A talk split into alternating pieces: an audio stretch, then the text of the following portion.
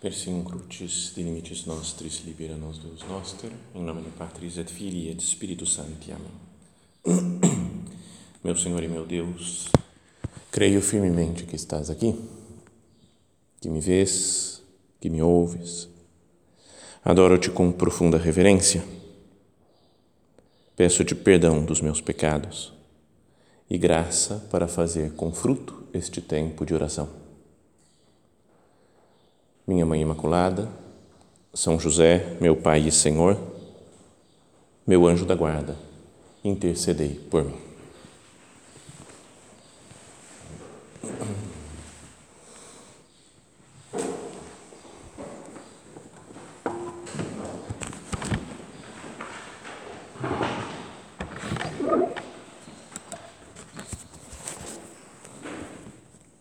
O Evangelho da missa de hoje conta que um mestre da lei, um especialista na lei de Moisés, um dos fariseus, se aproximou de Jesus e perguntou: Qual é o primeiro de todos os mandamentos?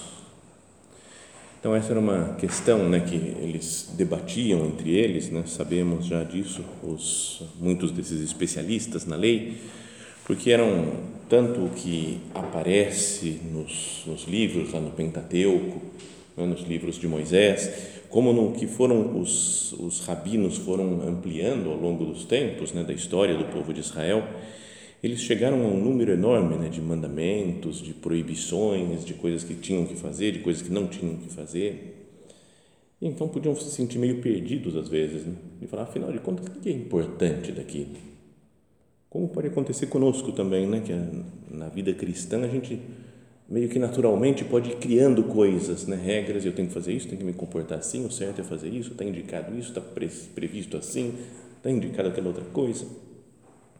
E é importante parar um pouco e falar, afinal de contas, o que, que eu tenho que fazer da minha vida? O que, que é importante na minha vida, no meu segmento de Cristo, na minha vocação? Qual é o primeiro de todos os mandamentos? E sabemos né, a resposta já por termos meditado muitas vezes.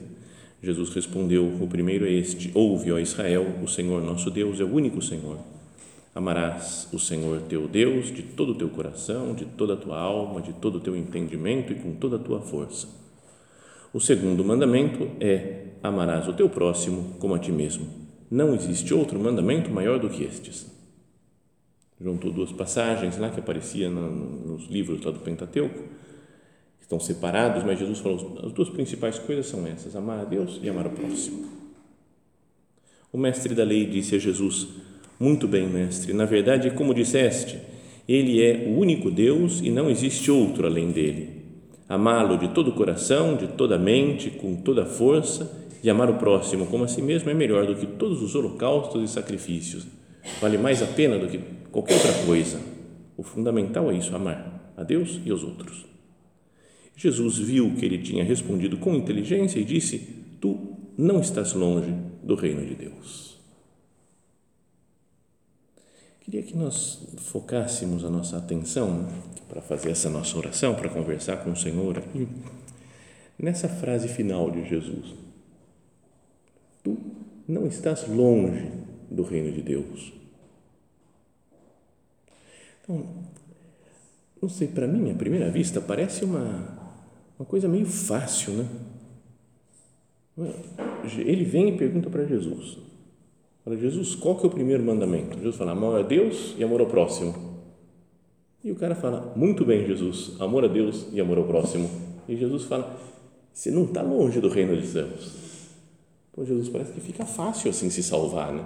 Se só repetindo, colando a resposta de Jesus, eu já estou próximo do reino dos céus do reino de Deus, não é que dá uma, um certo ânimo para nós? Eu falo, beleza, então, calma, é só seguir o que Jesus está falando. Mas é uma coisa interessante aqui que esse homem fala, e que pode ajudar a gente a meditar, ele faz um, um acréscimo só do que Jesus tinha falado. Jesus tinha falado amor a Deus e amor ao próximo são os primeiros, não existe outro mandamento maior do que estes. E ele explica ainda falando Amor, amar a Deus e amar o próximo é melhor do que todos os holocaustos e sacrifícios. reconheceu né, que a caridade, que o amor é mais importante do que qualquer outra coisa, do que qualquer outro resultado que a gente possa atingir na vida. Isso acho que é importante pensar. Quantas vezes eu procuro alcançar umas metas, né? Meus objetivos, as coisas de trabalho, ou de mortificação, ou de, sei lá, de atividades que a gente organiza. Isso tudo é inferior, é menos importante do que a caridade, do que o amor a Deus, fazer as coisas por amor ao Senhor, viver por amor às pessoas Amá-lo de todo o coração e de toda a mente, com toda a força, e amar o próximo como a si mesmo é melhor do que todos os holocaustos e sacrifícios. Vale mais a pena. Importante, acho que, reconhecer aqui na nossa oração agora com o Senhor. Senhor, me faz entender isso que te amar e amar as pessoas com quem eu convivo é mais importante que qualquer outra coisa que eu consiga fazer. Mas vamos voltar na frase de Jesus: Tu não estás longe do reino de Deus. A cena acaba aí, não se fala mais desse homem. Então fica a dúvida, né? será que ele se converteu? Será que virou cristão? Era um dos fariseus, né? dos mestres da lei. Quem será que era esse homem?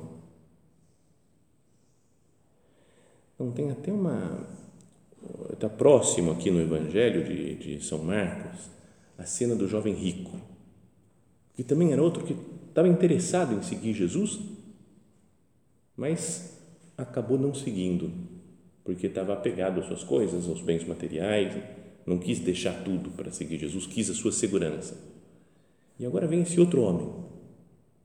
E Jesus fala: Tu não estás longe do reino de Deus. Será que ele deu o passo e se converteu? Ou também falou, peraí, esse negócio de, não sei, Jesus falou certo, mas também tem suas coisas, ele faz umas coisas diferentes. Jesus tinha falado, antes, Jesus não, mas fala o evangelista, que Jesus viu que ele tinha respondido com inteligência, tinha respondido com sabedoria, ainda que fosse copiado de Jesus, mas também as nossas coisas copiadas de Jesus são as de mais sabedoria que a gente diz. Né?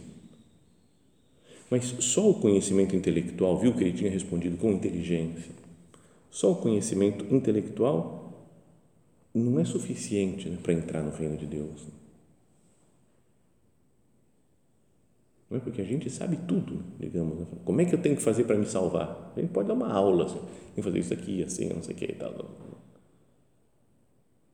a graça de Deus e como é que atua e como que nós temos que corresponder à vontade de Deus.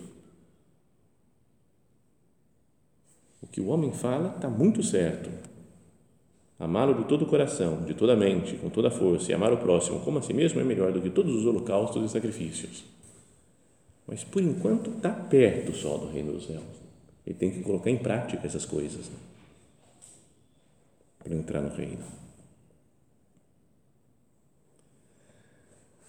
Agora fala também, então, Jesus nessa frase, se nós pensássemos, né, tu não estás longe do reino de Deus, e lembrássemos de tudo que falam vários teólogos por aí, né, de que o reino é o próprio Cristo. Jesus fala do reino de Deus o tempo todo, né, várias vezes, em várias. Né, o reino dos céus é semelhante a não sei o quê. Todas as parábolas, né, muitas começam por isso. E que o reino dos céus é o próprio Cristo, que viver com Jesus estar sempre com Ele, dentro de Cristo, é viver dentro do reino de Deus. Então, fisicamente, olha só a frase de Jesus, ele fala, tu não estás longe do reino de Deus, porque está conversando com ele, então, eu sou o rei, estou aqui na tua frente. Repara, ó, tu não estás longe do reino de Deus. Era só ele crer em Jesus. Se a frase seguinte que não aparece no Evangelho fosse desse homem falando, eu creio, Jesus. Eu creio que você é o Filho de Deus que veio ao mundo, como fala São Pedro, como fala Santa Marta, reconhecendo Cristo, como fala Natanael.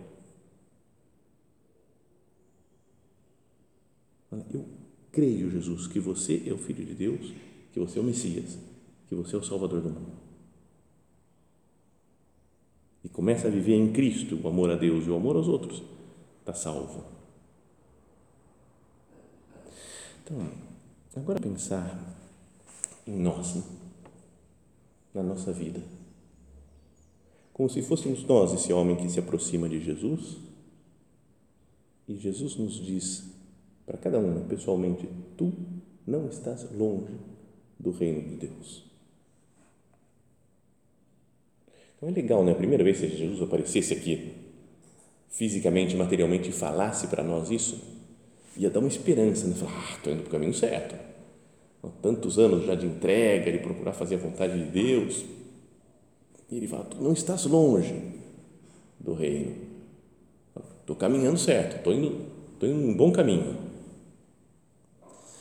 Mas também se pode entender, ou tu não estás longe do reino de Deus, fisicamente também, porque a gente está diante de Cristo aqui no sacrário. Porque nós temos Jesus conosco, nós moramos com Cristo. Então, isso não, não deveria fazer pensar que essa frase de Jesus pode ser dita para nós, materialmente, até fisicamente. Tu não estás longe do reino de Deus. Consideremos essa a maravilha que é poder ter Cristo tão próximo de nós.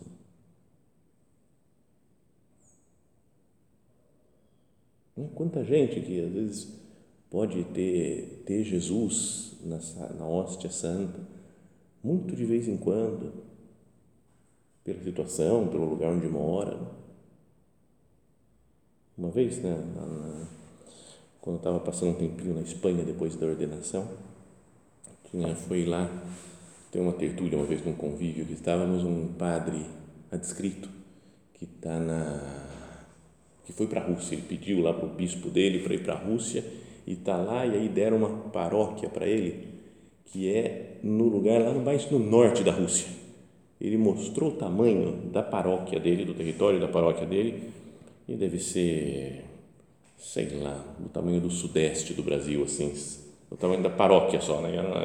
É, é muito grande mas é só gelo quase, não é nada, quase ninguém vivo, só gelo, mas tinha algumas comunidades super longe, então ele ia lá e conseguia às vezes celebrar uma missa, depois passava acho que mais seis meses ia para outra, né? conseguia celebrar a missa em outro canto, então era uma coisa meio assustadora, as pessoas católicos que ficam lá, mas sem Jesus na Eucaristia, sem missa,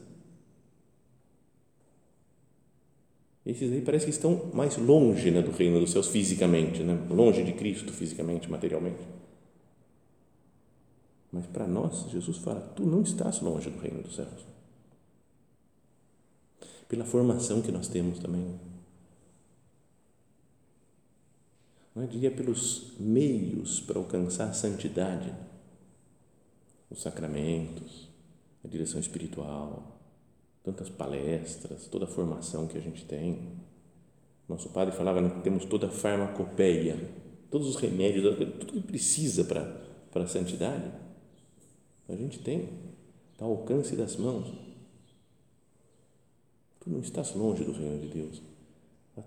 Está, tão, tão fácil para nós. É quase como, sei lá, tem, o exemplo é meio tonto, mas é como que o goleiro já está fora do gol, caiu e a bola rolou assim na nossa frente. É só dar um tapinha, assim, empurrar para dentro do gol, né? parece. De tudo tão facilitado que nós temos. Jesus nos diz isso também agora na nossa oração. Tu não estás longe do reino dos céus, do reino de Deus. Estamos, estamos muito próximos dele. Mas aí vem a pergunta né, que a gente deve se fazer, que é, será que eu só fico perto? Ou eu dou o passo como o, esse homem que a gente, se, esse fariseu, não, não sabemos se deu ou não? Será que, será que eu não estou só perto? Num comentário aí que tinha uma, dessa cena do Evangelho, falavam: Este fariseu havia entendido a intenção da lei de Deus, que a verdadeira obediência vem do coração. Como todos os mandamentos do Antigo Testamento levam a Cristo, seu próximo passo é a fé no próprio Jesus. Este, no entanto, foi o passo mais difícil de dar. Não sabemos se esse fariseu alguma vez se tornou um verdadeiro cristão, mas devemos lembrar que alguém próximo de ser cristão está tão longe quanto uma pessoa que nunca se comprometeu a seguir Cristo. É meio, meio forte, talvez meio deprê nessa frase aqui, né? Fala assim, ó, você está perto de seguir Jesus, dá na mesma. Se não está seguindo, dá na mesma do cara que está longe. Então, acho que deve ser matizada essa, essa afirmação, assim, não é talvez to, totalmente exata, mas não dá uma pena uma pessoa que né, que está tá chegando em Jesus, mas depois desiste. Esse homem, né, ele teve a sabedoria de falar amar a Deus e amar o próximo vale mais que todos os, os holocaustos e sacrifícios. Aí Jesus, feliz, né, falou, é isso mesmo, você não está longe. E aí o cara vira as costas vai embora. Você fala, ah, por quê? Como jovem rico Está disposto a fazer tudo. Jesus o amou, olhou para ele com um olhar de amor. Falou: Se queres ser perfeito, vai, vende tudo que tem. E ele virou as costas, foi embora triste.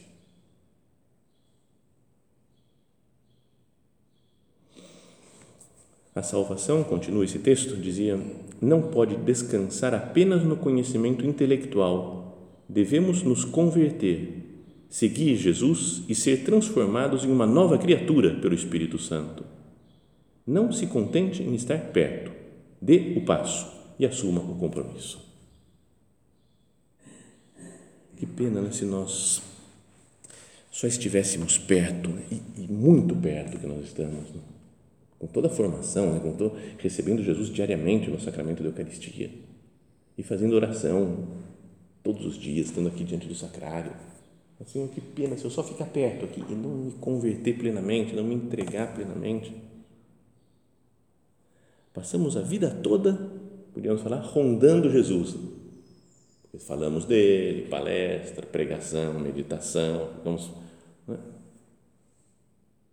mas sem a coragem de nos abandonarmos totalmente nele, de confiar plenamente. Confio muito em mim, Senhor, perdão pelas vezes que eu fico confiando em mim, na minha capacidade, Jesus, de organizar, de fazer, de pensar. E falta um, o salto da fé. Né? fala, minha vida é sua, Jesus, faz o que você quiser. Tem um sermão daqueles lá do Padre Vieira, sabe, que era um grande pregador, né, que, tem, que a gente aprendia no colégio até, né? antigamente, não sei se agora continuam falando disso, dos sermões do Padre Vieira, mas que parecia chato antigamente, mas depois de velho a gente vai lendo e fala, nossa, cara, cada coisa profunda que o homem falava, então, ele tem uma mentalidade muito religiosa só, né? não tem uma coisa de santidade laical e no meio do mundo ele não, acho que não fazia muita ideia.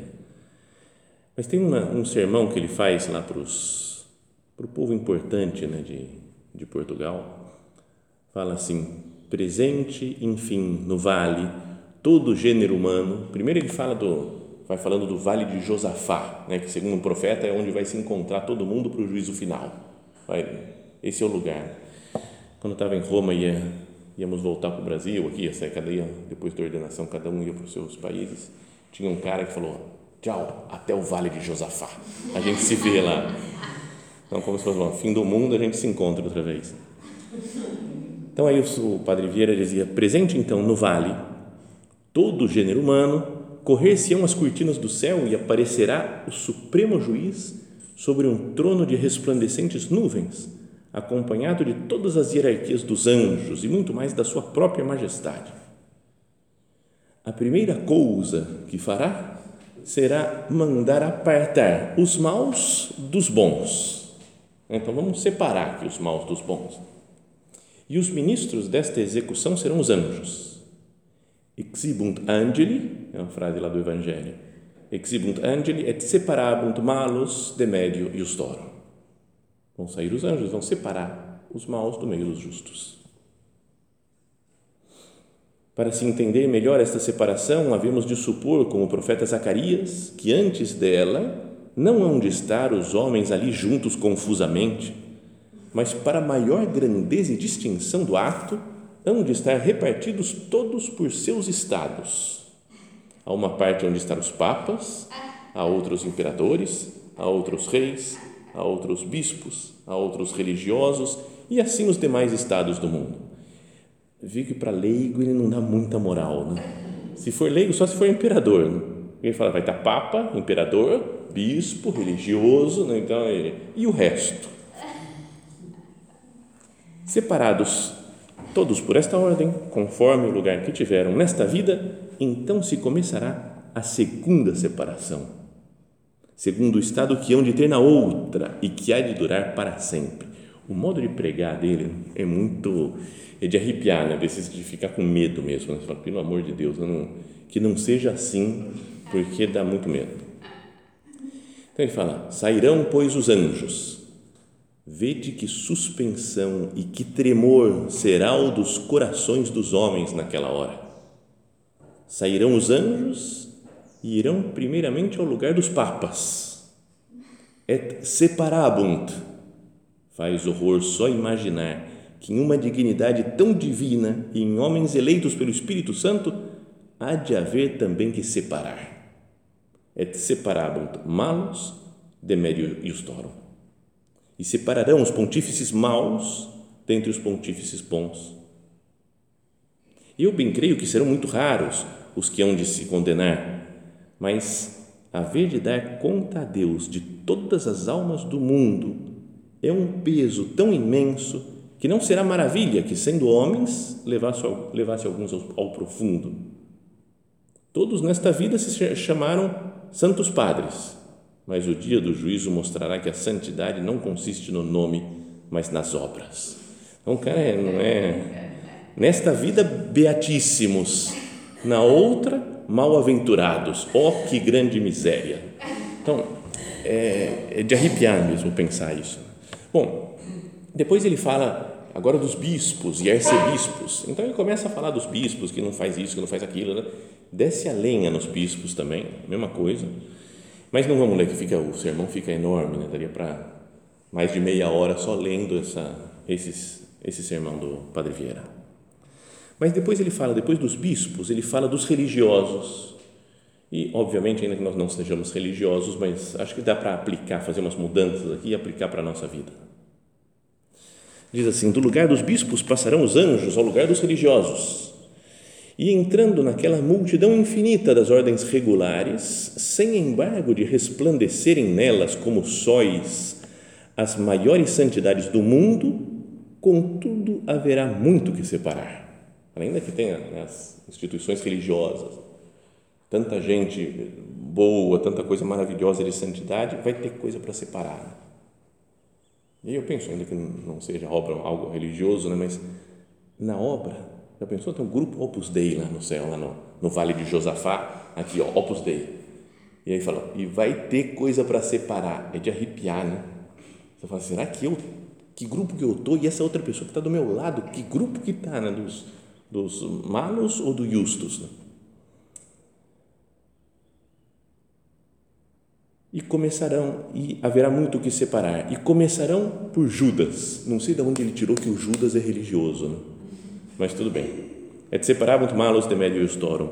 Não o digo por me tocar, mas por todas as razões me parece que será este o mais triste espetáculo do dia do juízo.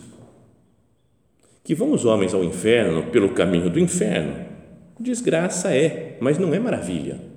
O cara que sempre aprontou, só fez besteira a vida inteira, o caminho do inferno, e aí chegou no final, é, vai para o inferno, ah, normal. É uma desgraça, mas não, não maravilha, não, não impressiona ninguém. Porém, ir ao inferno pelo caminho do céu é a maior de todas as misérias. É? Andamos no caminho do céu, tão próximo de Jesus, que o rico avarento, vestindo púrpuras e gastando a vida em banquetes, seja sepultado nos fogos eternos, por seu preço leva ao inferno. Recepiste bona in vita tua.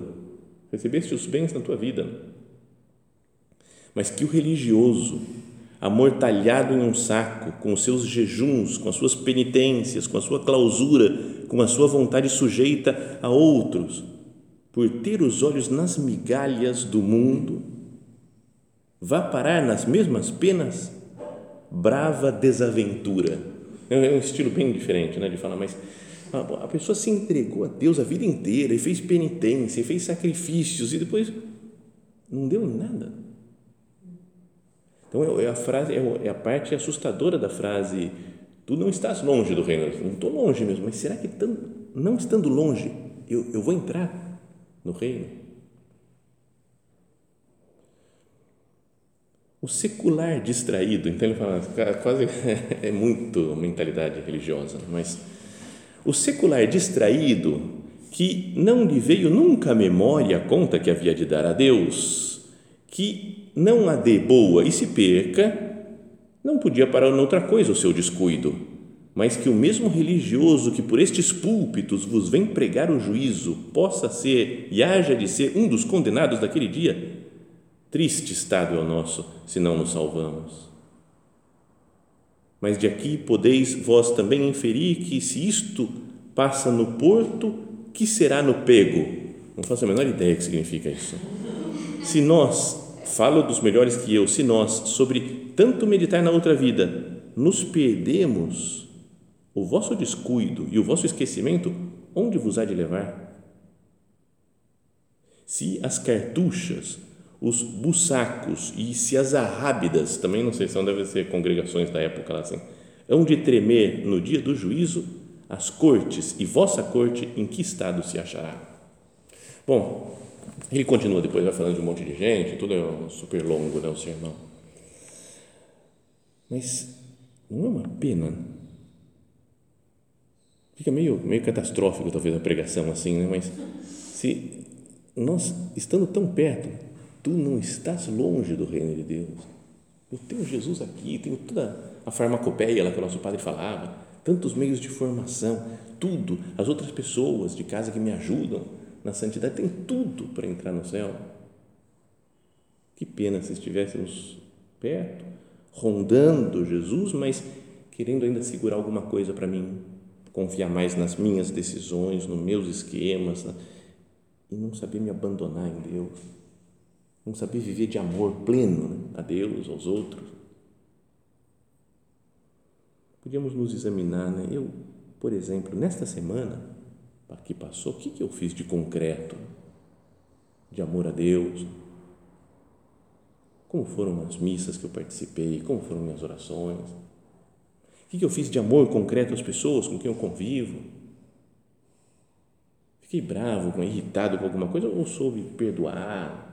tratar bem, servir.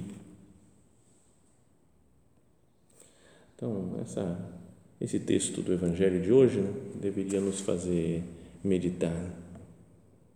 Que amar a Deus com todo o coração, toda a mente, toda a força, e amar o próximo como a si mesmo é melhor do que todos os holocaustos e sacrifícios. Saber isso já nos coloca perto do reino de Deus. E praticar isso é o que nos, nos coloca dentro do reino nós nos unimos a Jesus. Vamos terminando né, a nossa oração, de novo dirigindo-nos a Nossa Senhora. Ela é como é a pessoa que melhor viveu todas as virtudes, né? viveu essa da caridade também. Ninguém como Maria Santíssima, que para amar tanto a Deus, nosso Senhor, para amar as outras pessoas, todos os seus filhos e filhas de todos os tempos, que ela nos ensine né, a ter um coração como o dela, uma cabeça como a dela, para amar com todas as forças a Deus e ao próximo.